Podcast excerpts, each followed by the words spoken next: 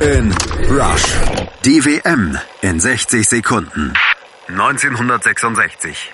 Die WM in England hatte aus Sicht der Gastgeber zwei große Helden. Einen Hund mit exzellenter Spürnase und einen sowjetischen Linienrichter mit Tomaten auf den Augen. Aber nicht doch. Zwei Monate vor dem Turnierstart war plötzlich der WM-Pokal futsch, geklaut und spurlos verschwunden. Scotland Yard tappte im Dunkeln. So eine Blamage, das ganze Land inklusive der Queen schob Panik. Ich mach mir in die Hosen. Die Rettung nahte aber in Person von Pickles, einer bildschönen schwarz-weißen Promenadenmischung.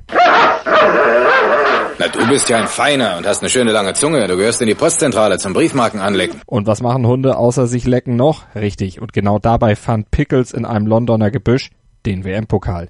Der Hund war ein Held, die WM gerettet und der Weg für England zum Titel eigentlich frei. Doch um Englands Treffsicherheit war es im Finale nicht so gut bestellt. Hörst Schuss, laut Endspielkommentator Rudi Michel. Nicht im Tor, kein Tor. Schiedsrichter Gottfried Dienst, ein typischer Schweizer, blieb jedoch neutral. Er wollte sich einfach nicht festlegen und verließ sich auf seinen Linienrichter.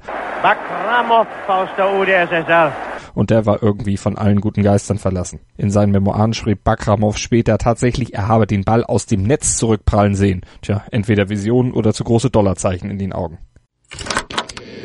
Kick in Rush, der Podcast zur Fußball-Weltmeisterschaft in Russland. Jetzt abonnieren in der meinsportradio.de App, bei iTunes und in deinem Lieblings-Podcatcher. Kick in Rush, die WM 2018 auf meinsportradio.de.